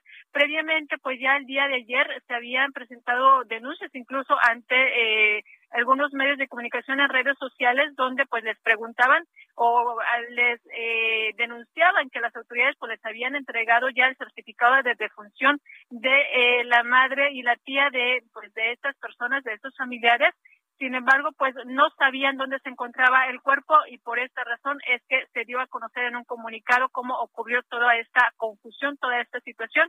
Sin embargo, pues serán la Fiscalía General del Estado la que tenga que esclarecer toda esta situación, porque bueno, pues definitivamente son personas que la última vez que vieron a su familiar fue cuando ingresó al hospital precisamente por padecer COVID-19 y ya después no supieron nada de él y ahora ni siquiera pues pudieron verlo pues eh, para darle su último su último adiós porque solamente les entregaron cenizas. Es la información, Manuel. Oye, a ver, entonces digamos, eran dos cuerpos, ¿no? Así es. Eran dos cuerpos, entonces eh, entregan un cuerpo equivocado entregan el cuerpo equivocado de un paciente que murió por COVID-19 a sus familiares. No era el cuerpo y entonces lo incineran. no, eh, la familia llega, primero llega una familia, identifica uno de los cuerpos como familiar suyo, se lo lleva, esta familia determina incinerar este cuerpo. Cuando llega la segunda familia al hospital, se da cuenta que el cuerpo que quedaba ahí no era el de su familiar, por lo que van con la primera familia para decirles que se habían llevado el cuerpo eh, equivocado y es eh, esta familia la que dice que ya habían incinerado el cuerpo, por lo que, bueno, pues ya ni siquiera pudieron ver cuál había sido el cuerpo incinerado. Qué historia, ¿eh? Qué, qué, qué historias, la verdad. Qué barbaridad. Bueno, en fin, muchísimas gracias. Gracias por el reporte, Marta. Gracias, buenas tardes. Muy buenas tardes, Marta de la Torre, allá en Colima. Vaya historias ¿eh? que nos han platicado nuestras corresponsales hoy. Las 7 de la noche con 15 minutos. Bueno, ¿cómo están las afectaciones por COVID-19 en los seguros en México, sobre todo este año? ¿Cómo les ha ido a las aseguradoras? En la línea telefónica, Rodrigo Melgar, director general de Innovación Segura. ¿Qué tal? ¿Cómo estás, Rodrigo? Gusto saludarte. ¿Qué tal, Manuel? Mucho gusto. ¿Cómo estás? Muy buenas tardes. Muy buenas tardes. Oye, hablar de seguros en estos tiempos es este un tema bastante profundo, ¿eh? porque hubo muchas contrataciones, por supuesto, de seguros a raíz de la pandemia por COVID. Esto habla de preocupación por parte de las familias, familias que no están aseguradas, etcétera. ¿Cómo le ha ido en general al, tema de los seguros? Eh? Pues bueno, eh, yo creo que, Manuel, en general, eh, yo creo que sí hay que destacar el trabajo del medio asegurador en el país. Yo creo que ah, se ha portado a la altura. Eh, por, eh, por dos puntos importantes, ¿no? Eh, uno que ha soportado la grave siniestralidad que, que ha causado el tema del COVID en México, entre en la parte de gastos médicos y en la parte del seguro de vida. ¿Por qué? Porque si tú acumulas los los, los números de siniestros que va desde que empezó la pandemia actual, ya es el, la catástrofe mayor el número de siniestralidad en el país. Es el segundo lugar después de Gilberto, en el huracán que hubo en, los 80.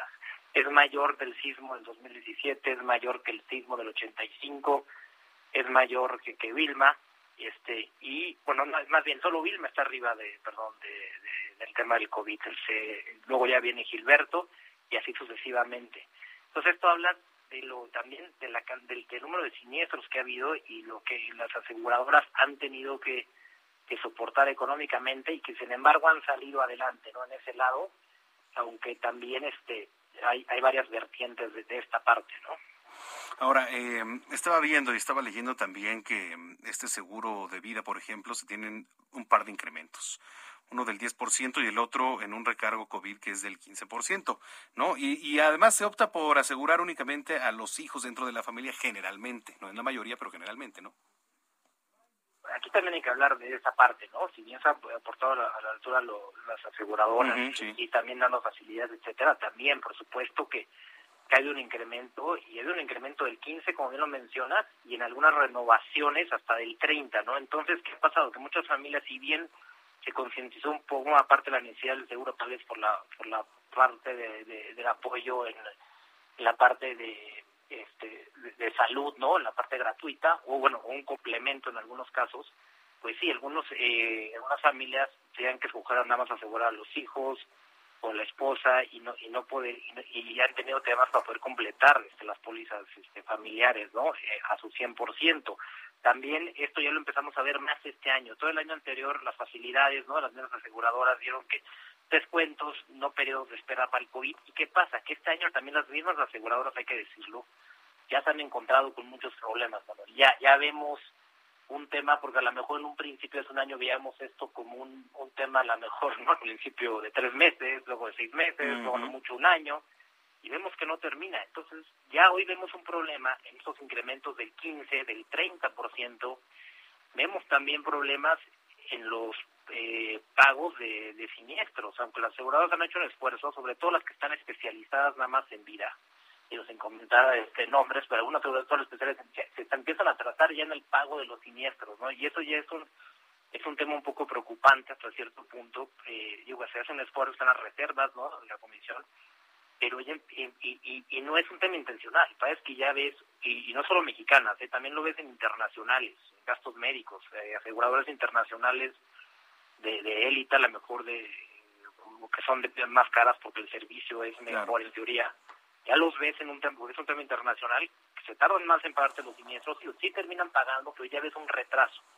Y eso es por la acumulación de lo que está sucediendo, ¿no? En la, verdad es que si tú ves las cifras de grupo, en, cómo se han incrementado, ¿no? Este, se han incrementado en un 10, en 15 la prima o más, también los, por, los números también de, de, muertes que están en las pólizas, ¿no? No es común ver, eh, sobre todo algunas grupales, donde antes tenías una siniestralidad en la parte de vida, y siniestralidad llamarle muertes, en la parte de vida, de a lo mejor sea una póliza, por darte unos números rápidos, de 30 personas, de una siniestralidad de una persona, ¿no? Dos, a lo mejor los mayores de una, una, era una cuenta eh, un colectivo donde a lo mejor había de mayores de 70 o 65, 70, pues a lo mejor tenías una muerte, a lo mejor lo mucho dos, eso era una siniestralidad era un común, ¿no? A lo mucho tres, ya una cuenta alta.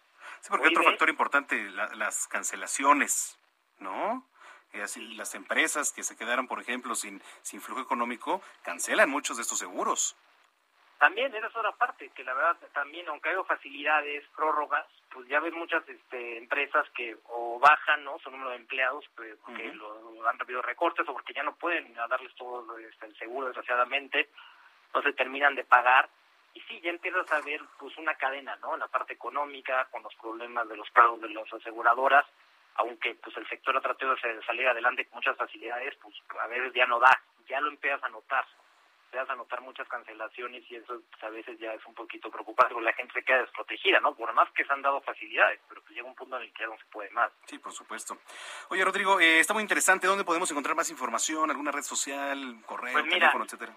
Este, nosotros en nuestras redes sociales, este, que es www.innovacionsegura.com o estamos en LinkedIn, Estamos en, en Facebook, en Instagram, ahí tenemos toda la información y también la AMIS. La AMIS también de números muy, muy importantes, datos oficiales de todas las aseguradoras, donde pueden ver mes a mes cómo se ha ido incrementando y esto que te platico, bueno, de, de ya la siniestralidad, cómo se ha acumulado, ¿no? Creo que es un tema muy interesante.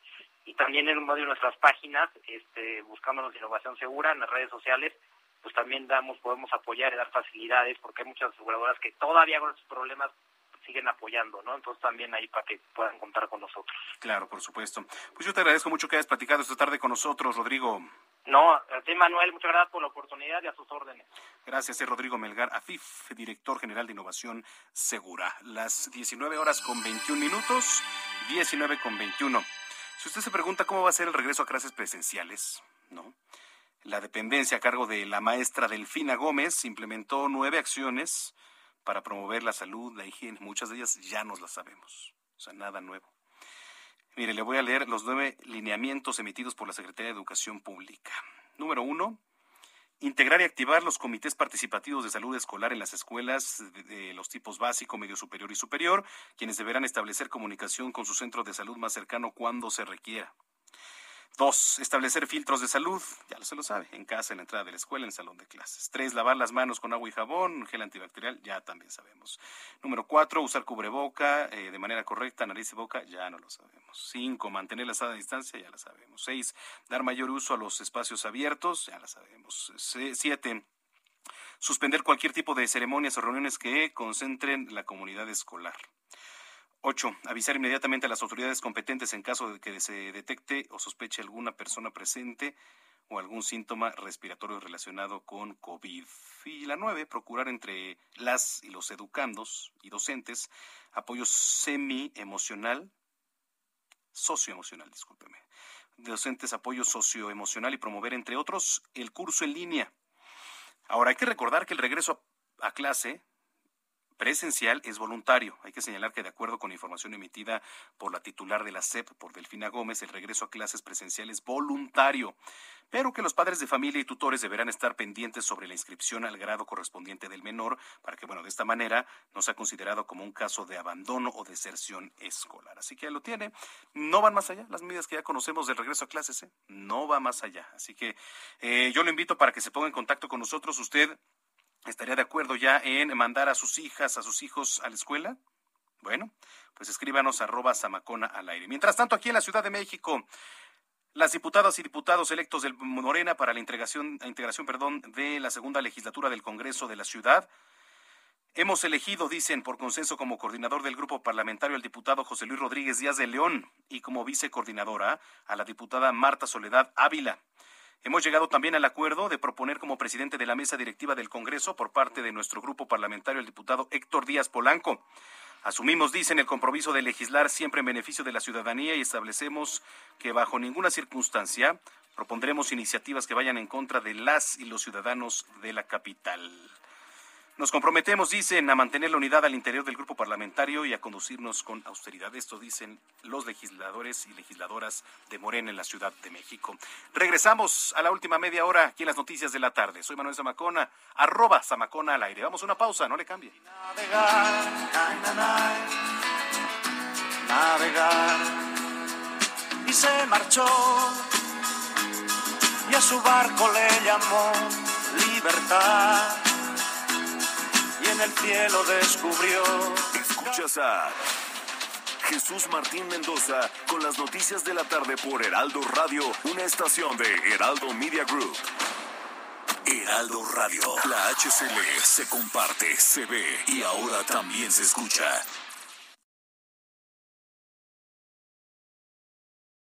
Heraldo Radio. Escucha las noticias de la tarde con Jesús Martín Mendoza. Regresamos.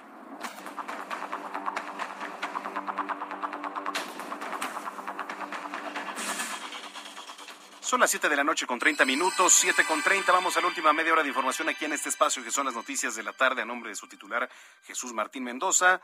Soy Manuel Zamacona. Mire, eh, al inicio de este espacio le platicaba que hoy es Día Internacional del Mosquito. Malditos mosquitos, pero sí, hoy es su día. Hoy es su día. Y también 20 de agosto, cada 20 de agosto se celebra el Día Mundial de las Papas Fritas. nosotros, bueno, yo en lo particular, ya lo celebré hace un momento a la hora de la comida. Y sin duda, pues todos estamos de acuerdo que este alimento tiene un merecido día. Que tengan una fecha en donde se celebre a este manjar al que muy pocos sin duda se pueden resistir. ¿eh? Algunos dicen que el origen de las papas fritas proviene de Bélgica. Dicen que este país, eh, el tubérculo, se freía tanto en aceite y en grasa. Sin embargo, la versión más aceptada que se originó, dicen que fue en Francia. Fuentes señalan que este tipo de papas se originaron en Francia, de ahí se les conozca como papas a la francesa. Este alimento se volvió tan popular que incluso en las calles de París salían vendedores a ofrecer las papas, que en ese momento era conocido cocinado, perdón, en sartenes y braseros, a diferencia de Bélgica, en donde se utilizaba aceite, algo que se realiza, por supuesto, también en la actualidad. Así que, pues interesante la historia de las papas fritas o las papas a la francesa. Pero bueno, sin duda, yo ya celebré este día en la tarde una buena hamburguesa acompañado a papas a la francesa. Sí, pues de modo, me estuve cuidando en la semana, pero pues no, ¿qué puede hacer, verdad? ¿Qué puede hacer si de repente hay tentaciones? Y luego en estas aplicaciones, ¿no? De que de repente hay promociones, metí, no, bueno, te puedo decir, hay unas promociones buenísimas. Bien, cuando son las 7.32, vamos a ir hasta Hidalgo. El gobernador Omar Fayad alertó que el huracán Grace va a afectar la zona del norte del estado una vez que toque tierra. Vamos con nuestro corresponsal José García, a quien saludamos con mucho gusto. ¿Cómo estás, José? Adelante. ¿Qué tal, Manuel? Un saludo a ti y a todo el auditorio que nos escucha. Pues sí, efectivamente, comentarte que el gobernador de la entidad, Omar Fayad Meneses, alertó sobre los posibles efectos que provoque el arribo del huracán Grace a territorio nacional. Y es que una vez que arribe eh, por parte del Golfo de México, el gobernador alertó que podría afectar principalmente a la zona norte, principalmente a 35 municipios de la zona de la Huasteca, así como de la Sierra Gorda y de la Sierra Alta, por lo cual se mantienen en coordinación permanente con las autoridades y el Comité Estatal de Emergencias, el cual mismo también revisará la evolución del sistema tropical y invitó a la población a reportar cualquier tipo de emergencia. También eh, pidió mantenerse actualizados a la evolución de las condiciones atmosféricas por medio de los canales oficiales del Gobierno del Estado, así como de las áreas municipales de protección civil y de la Subsecretaría de Protección de la entidad. Comentarte que el alcalde de Pachuca, Sergio Baños, también alertó sobre posibles efectos que provoque en la capital, principalmente en 15 colonias, y por lo cual se mantiene un operativo permanente de vigilancia para evitar algún desastre material y también alguna pérdida humana. Es la información que tenemos hasta el momento, Manuel, sobre el posible efecto del huracán Grace en el estado. Bueno, pues vamos a estar muy pendientes porque sin duda, digo, a pesar de que ahorita quienes más resienten es la zona sur de, del país, de territorio mexicano, también aquí en la zona centro, digamos, que va a sufrir afectaciones. Eh, ¿Hay redes sociales en donde, por ejemplo, allá en Hidalgo Protección Civil emita algún tipo de recomendaciones? Así es, en este momento la Subsecretaría de Protección Civil del Estado, a través de sus plataformas digitales en Facebook y Twitter, ha invitado a la población de la zona norte del Estado a evitar salir y mantenerse eh, informados sobre los sobre el, paso del huracán. También evitar este utilizar energía eléctrica por la noche, ya que podrían haber algunos cortes de, suministro de luz y, bueno, estar informados también pues, sobre el cierre de los tanques de gas. Por supuesto. Bueno, pues estamos muy pendientes. Gracias, gracias por la información, José. Gracias, muy buenas tardes. José García desde Hidalgo. Son las 7 de la noche con 34 minutos. 34. Eh, mire, más información. Hace unos días, y aquí lo platicábamos también en este espacio, fue Día Mundial del Peatón el peatón tiene muchas responsabilidades, por supuesto, ¿no? Hay que recordar que en temas de movilidad tenemos una gran responsabilidad, tanto automovilistas, motociclistas, ciclistas y peatones y algún otro tipo de transporte. Ahora están estos famosos scooters también que causaron tanta polémica también desde el momento de su implementación. Me da mucho gusto saludar a Fernanda Rivera. Ella es directora de Seguridad Vial de la Secretaría de Movilidad en la capital. Fernanda, gusto saludarte. Buenas tardes. Hola Manuel, ¿cómo estás? Buenas tardes a ti y al auditorio. Gracias. Platícanos sobre estas nuevas sanciones cívicas de seguridad vial. Bueno, llámese alcoholímetro, por supuesto, las, las fotocívicas. Platícanos un poquito del tema. Bueno, como sabes, una estrategia que tenemos en el gobierno de la Ciudad de México es mejorar la seguridad vial. ¿Qué implica esto? Que todas y todos quienes nos escuchen lleguemos seguros y seguras a casa, ¿no? Ese es el gran esfuerzo que queremos hacer. Una de las medidas que ha sido clave para poder mejorar la seguridad vial de la Ciudad de México, reducir excesos de velocidad, inhibir conductas de riesgo, ha sido nuestro programa de fotocívicas. De hecho, aprovecho este espacio para invitar a todas las personas que nos escuchen para que revisen los puntos. El programa de fotocívica son todas aquellas sanciones cívicas que son captadas por cámaras y radares en la Ciudad de México. Es decir, exceder los límites de velocidad, ir a más de 50 kilómetros por hora en un eje vial o a más de 80 kilómetros por hora en una vía de acceso controlado. Al momento de ser captadas, estas sanciones ahora se tienen que cumplir en lugar de con sanciones económicas, con sanciones cívicas que van desde cursos biciescuelas y trabajo comunitario. Así que todas y todos revisen sus puntos en la página de trámites.cdmx diagonal fotocívica. Diagonal Fotocívica. Eh, sí, oye, el alcoholímetro tenía algunas dudas eh, porque muchos decían, están las 24 horas, ahora recientemente se implementó las 24 horas, está nada más en, ciertos puntos, se disminuyeron los puntos, eh, siguen operando los mismos. ¿Cómo está operando este programa actualmente? El programa de alcoholímetro sigue activo en la Ciudad de México. Está a cargo de la Subsecretaría de Prevención del Delito y Participación Ciudadana de la SCC. Como saben, están distintos puntos aleatorios. La mayor parte son nocturnos, pero también llegamos a tener puntos durante el día de alcoholímetro. Hicimos un cambio muy importante porque una de las conductas de mayor riesgo es combinar el, combinar el volante con el alcohol, ¿no? Creer esta idea de que manejar alcoholizado es una buena idea, no, no lo es para todas las personas que nos escuchan. Es por eso que este año fortalecimos el reglamento de tránsito para que en caso de que una persona conductora exceda los límites en el alcoholímetro, no solamente va a ser remitido al torito, que ya todas y todos conocemos, sino que su vehículo será eh, remitido al corralón. ¿Esto qué implica?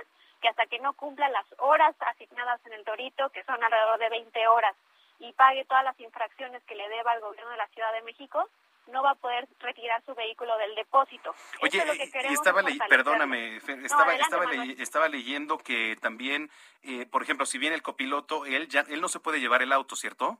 Exactamente. Anteriormente las personas que venían acompañando a la persona conductora se podían llevar el vehículo a partir de ahora el vehículo es remitido al depósito y de nueva cuenta va a estar vinculado la salida del vehículo al cumplimiento de las sanciones. ¿Por qué es importante esto? Porque debemos de tomar la decisión antes de subirnos a nuestro vehículo de no conducir si hemos tomado alcohol. Entonces la decisión más responsable es manejar alcoholizado. Sí, por supuesto. Eso por una parte. Eh, por la otra, hace unos días fue Día Mundial del Peatón es importante recalcar las responsabilidades que tenemos también al, cruzar, ¿no? Porque muchos de los accidentes, la mayoría sí se da por a lo mejor excesos de, de velocidad y culpa del automovilista o motociclista, pero también algunos se dan por culpa del peatón. Recordemos que todas las personas que vivimos en la Ciudad de México somos peatones en algún momento. Por eso es muy importante recordarle a las personas que van conduciendo en este momento un vehículo, uno, que ya no hay vuelta a la derecha continua en la Ciudad de México, que al momento de dar vueltas tenemos que cederle el paso al peatón que va cruzando para que justo cruce mucho más seguro. Esos 15 segundos de cortesía, que además es respetar el reglamento de tránsito, puede salvarle la vida a las personas que caminan. Y así es, el martes se conmemora el Día del Peatón o de todas las personas que caminamos y también mostramos distintas políticas que ha hecho el gobierno de la Ciudad de México para mejorar los cruces peatonales, para mejorar las banquetas, las guarniciones y también recuperar espacios públicos para el disfrute de todas las personas. Para nosotros es muy importante justamente garantizar la seguridad de quienes caminamos todos los días, darles el paso tanto ciclistas como personas conductoras de motos o automóviles y recordar que todas y todos somos peatones en la ciudad. ¿Crees que existe realmente una cultura del peatón aquí o falta por hacer, por ejemplo, de marcar más las, las, las cebras peatonales, de quizá aumentar el número de semáforos con, junto con sonido, ¿no? Quizá para personas con discapacidad, etcétera. Algo que es clave es 5 millones de todos los viajes que se hacen en la Ciudad de México se hacen exclusivamente caminando. Es decir, todos los días hay 5 millones de viajes a pie. Por eso es que esta política que tenemos es, por un lado, mejorar guarniciones, visibilizar mucho más los cruces peatonales, porque además esto tiene perspectiva de género, porque las mujeres y las niñas somos las que más caminamos la ciudad. Entonces, tener banquetas iluminadas, tener banquetas de mejores condiciones, con accesibilidad universal para personas con discapacidad, es clave para que justo sea más visible que todas y todos caminamos y sean visibles estos 5 millones de viajes todos los días en la Ciudad de México. Perfecto. ¿Alguna red social donde podamos seguirlos, Fernanda?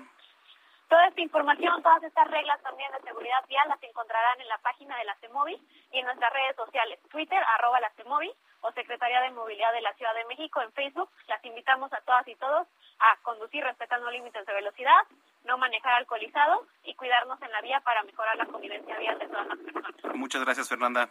Gracias a ti, Manuel. Buena tarde y buen fin de semana. Igualmente, Fernanda Rivera, directora de Seguridad Vial de la Secretaría de Movilidad aquí en la Ciudad de México. Le pregunto a usted, ¿se siente seguro al cruzar las calles? ¿Usted se siente seguro como peatón en la Ciudad de México? ¿Faltan medidas? ¿Falta reforzar las medidas para los peatones? Escríbanos arroba Samacón al aire las 7 de la noche con 41 minutos. 7 con 41. Oiga, eh, déjeme le platico algo rápido. Eh, emitió un tuit eh, hace unos minutos, Eduardo Clark, usted sabe que además de encargado de tecnología en la Ciudad de México, desde el despacho de la Agencia de Innovación, pues ha encargado de ser también, digamos, el vocero, ¿no? Del semáforo epidemiológico, de los cambios, de las recomendaciones, etcétera. Y hace aproximadamente una hora y media pone un tuit en donde dice, es un hilo, ¿eh? En Twitter, dice a los jóvenes de 18 a 29. Necesitamos su apoyo. Esperamos nuestro turno. Les va a tocar ir a alcaldía por alcaldía es para poder garantizar atención cuando las vacunas van llegando semana a semana. Cada semana aplicamos todas las que recibimos. Lo que se anuncia es lo que tenemos. Todos queremos entrar y salir en menos de una hora. La gran mayoría de las semanas así es. Ir a una sede en una etapa donde no nos toca genera cuellos de botella que nos afectan a todos. La mejor manera de esperar nuestro turno. Acudir al lugar y el día que nos toca. Cuando nos adelantamos, ponemos en riesgo garantizar el derecho a la vacuna a quien en ese momento le corresponde. Hemos aplicado cerca de 9.5 millones de dosis en la ciudad. El 95% del mérito para que opere de manera ágil y cómoda ha sido respetar su sede, el horario y el turno. Algunas personas piensan que el problema son los rezagados. No lo es. Hoy el 13% de los vacunados fue rezagado. Esto está incorporado en la planeación. Lo que no está contemplado, dice, es cerca del 30% de jóvenes de 18 a 29 que no corresponden a la alcaldía. Además, saturan la entrada al traer comprobantes de domicilio fabricados o prestados, generando pues colas largas para todos. ¿Cómo sabemos que la mayoría no son de Xochimilco? Esto porque pues, hubo tema ya en Xochimilco. ¿Cómo sabemos que la mayoría no son de Xochimilco? El equipo les hace preguntas básicas de la dirección de su comprobante y no saben ni qué responder. Así que bueno, pues hay que responder. Hay que responder y hay que respetar sobre todo, señores. Hay que respetar porque pues así generamos también sana convivencia. Entonces, bueno, pues ahí lo tiene. Vamos a la sección de cine con nuestra querida Adriana Fernández. Hola Manuel, ¿cómo estás? Pues hoy vamos a hablar de una película rusa que se llama Contra el Fuego. Esta película nos cuenta la historia de Sokolov, que es un bombero paracaidista, es decir, estos bomberos que se echan de un helicóptero o de un avión para apagar incendios en el bosque. Y en su última expedición perdió un hombre, así que por eso no quiere contratar a un novato para su equipo. Pero todo eso va a cambiar cuando resulte que dicho novato es el novio de su hija. A mí me parece que esta película es muy del estilo de las películas de acción norteamericanas.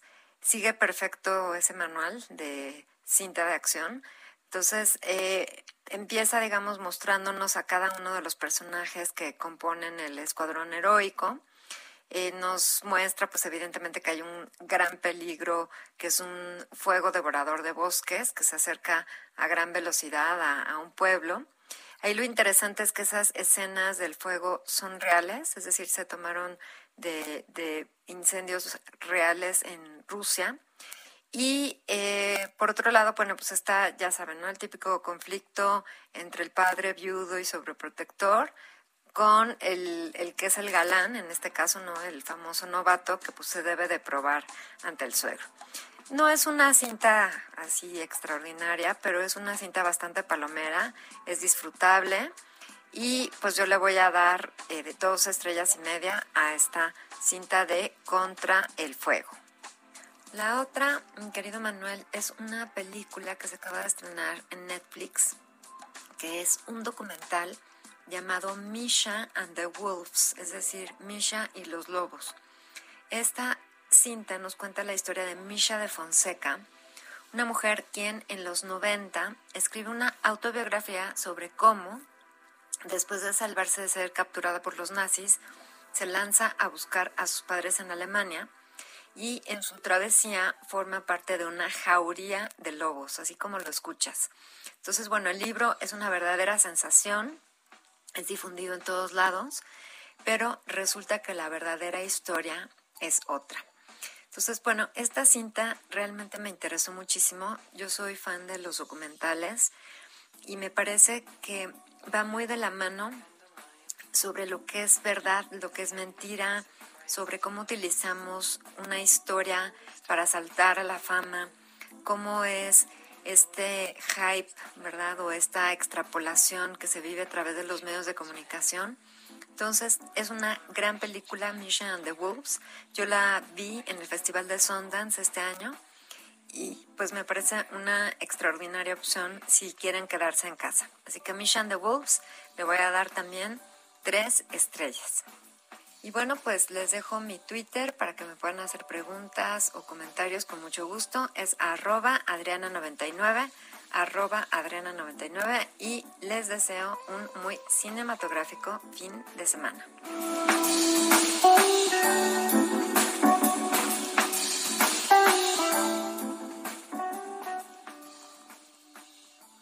Son las 7 de la noche con 46 minutos. Bueno, pues ahí lo tiene. Muchísimas gracias.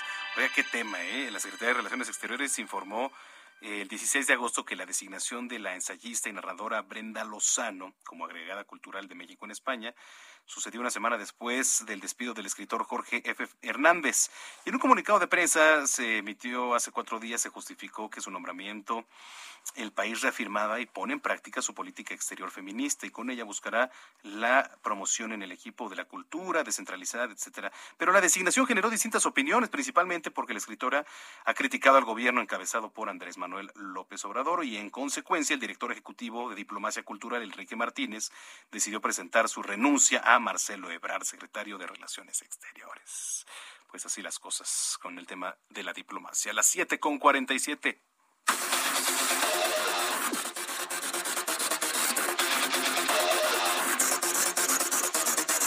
Ya está aquí en cabina el maestro Roberto San Germán con toda la información deportiva. ¿Cómo estás, mi querido Robert? Qué gusto, ¿eh? Qué gusto, me quedo Manuel. Buenas noches a todos. Aquí ya estamos en el Heraldo, aquí 98.5 y toda la República y todo, ¿no? Aquí en la Ciudad de México. Oye, mi querido amigo, pues vamos a hablar de tus chivas. Ya nadie las quiere. No, pues es que no le ganan ni a... No, a ver, lo de ayer de Ricardo Peláez, en donde dice que están escuchando las opiniones del público, es de llamar la atención porque el Rey Midas, como se eh, le conoce uno a Víctor Manuel Bucetich, cuando estuvo con Tecos fue fuerte, ¿te acuerdas? Esa época. Sí, sí, sí. Luego también en Monterrey tuvo buenas épocas y en otros, pero en Chivas no ha funcionado. No sabemos si es por los fichajes, no sabemos qué pasa. Pero se estaba rumorando muy fuerte que Jaime Lozano, el entrenador de la selección olímpica, ya se puede decir, creo, ya no pasa nada. No, ya, ya. La selección olímpica, la que ganó el bronce, dicen que ya rechazó a las chivas. o sea, porque estaban diciendo, ya ves que se empezó a rumorar en la semana, que Bucetich podría salir de chivas. Sí. Pues bueno, hoy resulta que Jaime Lozano ya lo rechazó. Es lo que dicen. O sea, ya sabes que de repente empieza uno a especular fuerte, ¿no? Con este, como fútbol de estufa. Entonces, pues, en una de esas se quedan hasta sin entrenador, pero tampoco Jaime, Jaime Lozano lo quiere. Y es que creo que Chivas, mira, no quiero ser ave de mal agüero, pero es un polvorín, ¿eh? Yo creo que Chivas está nada de reventar y feo. Entre fichajes, entre directiva, porque no les funciona. A ver, ¿qué es lo que ha hecho Ricardo Peláez con Chivas? Ganarle al América. Ok. ¿Te acuerdas? Ajá, sí, sí, recuerdo. ¿En la liguilla? Ajá. Con unos chicotazos. Sí. Pero, ¿qué más? Sí, sí, sí, la verdad es que sí, tienes razón. ¿Qué más? O sea, yo ya ni me molesto ver los juegos, eh, la verdad. No, no, no, pero sé que más te gusta otro deporte, ¿no? Más que el fútbol. Pero es esta situación, ¿no? De lo que está pasando en, el fútbol nacional, ¿no? Con, con las Chivas y porque es un equipo importante. Sí, pues es uno de... De abolengo. De los tres, ¿no? De los cuatro, los cinco, cuatro, no sé, ¿qué quieras decir? Pero es de los importantes, ¿no? Pero tiene mucho tiempo que Chivas ya no es de los importantes, como ha pasado con otros. A ver, Pumas también tiene otro problema. ¿Hasta cuándo van a aguantar a Andrés Lilini? Sí. Que tampoco le ficharon a nadie, o sea, tampoco le puedes exigir mucho cuando no tienes dinero, ¿no? Pero nada más es Andrés Lilini, o sea, vemos otros equipos y lo de, lo, de Pumas y Chivas, pues es no sé si sea alarmante, porque si tú ves el cuadro de Chivas es mucho mejor que el de Pumas, ¿eh? Ok. Creo yo. Porque de repente uno dice, de repente Alexis Vega se queja de que por qué todo el mundo le reclama por qué no juega como jugó con la selección en el Olímpico. Y es cierto, cuando tú ves jugar a Alexis Vega con el- la selección olímpica y lo ves jugar con las Chivas, Bueno, pero es un conjunto, ¿no? pero no debería de bajar tu nivel, ¿no? Sí, no, no, no, para nada, pero creo que... Pero bueno, son estas situaciones. A ver cómo le van a tus chivas este fin de semana, porque pues van con Monterrey en Monterrey. o sea, nomás. Hoy, hoy empieza la jornada, las seis, Mazatlán contra Tigres, Atlas Toluca mañana, León Santos también mañana, Atlético San Luis contra Cruz Azul mañana, Monterrey contra Chivas a las nueve y media, es ese duelo. El domingo al mediodía, Pumas contra Puebla, que a ver si gana, porque Pumas está en la calle de la amargura. Luego a las 5 de la tarde, América contra Tijuana, Necaxa a las 7 de la noche recibe a Juárez y Querétaro a las 9 de la noche recibe a Pachuca. Estos son los partidos de la jornada 6, de lo que está haciendo con el, con el fútbol mexicano. Si quieres, hablemos de tu deporte y de lo que hicieron los Dodgers de Los Ángeles con Fernando Valenzuela. Oh, sí. Ya viste esta, digamos, festejando la Fernandomanía del 81, Ujú. que además ganó el Cy Young, tiene dos, dos, dos bats de plata, tiene el novato del año. O sea, fue la temporada de Fernando Valenzuela, de ensueño para cualquier pitcher, y que ahora el uniforme que están utilizando es el de Fernando. Salió Urias con el uniforme de Fernando Valenzuela, que además fue, y me atrevo a decirlo, ¿eh? en la época de los 80, después de haber, yo creo que un rezago, fue el que abrió a los latinos, ¿eh? Sí, pues se vino la Fernando Manía, es el número eterno que es el 34 en el, el jersey 34 de toda los la vida. Dodgers de Los Ángeles. Además, un jersey conmemorativo muy bonito, ¿eh? Muy bonito, muy caro, por cierto, también. ¿En cuánto Eh, está tú que a ti que te encanta estar ¿sabes qué? comprando memorabilia? Eh, no vi los precios, Robert, pero digo, por, por los estándares que he visto en cuanto a los jerseys de béisbol y eso, y sobre todo los nuevos que sacan, ha de estar arriba de los dos mil pesos. Ha de estar arriba los dos mil, digo, está- evidentemente ya con el paso del tiempo bajar un poquito, ¿no? Pero Pero, pero, bueno. sí está caro, o sea, Pero la verdad. pues, sí. tú que eres de memorabilia, pues anímate, hermano. para tener el de Fernando Valenzuela, pues oye, dos mil pesos, no lo vas a volver a, no lo van a volver a sacar. No. O en un buen menos- rato, por lo menos. Por lo menos esa edición ya no. Esa edición no, que fue- era muy bonita. Sí. Y sobre todo que fue una edición histórica, por Sí. lo que hizo Fernando Valenzuela. La gente que ahorita nació en los noventas no, no, no han de saber bien lo que pasó con Fernando Valenzuela, pero si ustedes lo buscan, google- googleenlo y van a ver, Fernando Va- Valenzuela, nada más por ganar en el 81, fue hasta sex symbol. Sí, es cierto, salió en las revistas, ¿cómo no? Claro, Por la supuesto. Fernando Manía fue de tal grado que estuvo catalogado como sex symbol. Sex Fernando, symbol. Fernando Valenzuela. Y no es nada. No, no, por eso digo, para que nomás vean lo que hace el deporte, ¿no? Con el respeto al toro. No, claro, no. A ver, como pitcher es de lo mejor, nada más que no tiene los números para entrar a Cooperstown, y lo sabes tú. Sí, a Cooperstown. Pero es que necesitas 300 victorias, o sea, es una locura. Fernando Valenzuela debería estar en el Salón de la Fama, pero no va a estar por los números. Sí, totalmente. Es que los números hablan. Oye, oye, lo que hizo en el 81, dime qué otro pitcher fue campeón siendo novato. No, ninguno. Y le ganó a los Yankees. Y los criterios pues son otros, además, ahora. Entonces, sí, sí, sí, quién sabe si en otros tiempos. Oye, Robert, redes sociales. Twitter e Instagram me puedes encontrar como arroba R San Germán, amigo. Muy bien, se suspendió el juego en Veracruz por el tema del Claro, huracán, ah, normal, o sea, pero bueno, luego vemos que en esta liga de repente sí, si bota el balón va, órale, ¿no? Sí, O sea, sí, sí.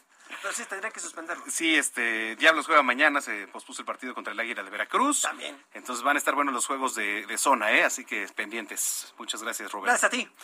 Nos escuchamos mañana en punto de las 2 de la tarde en Zona de Noticias. Yo soy Manuel Zamacón, a nombre del titular de este espacio, Jesús Martín Mendoza. Le agradezco mucho su preferencia.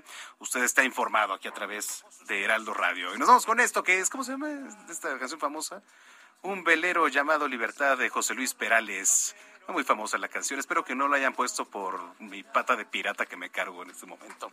Vámonos, señoras, señores. Mañana tenemos una cita a 2 de la tarde. Los espero. Soy Manuel Zamacona. Pásenla bien. Muy buenas noches. Y hasta entonces. y decidió batirse en duelo con el mar y recorrer el mundo en su velero y navegar, na, na, na, navegar y se marchó.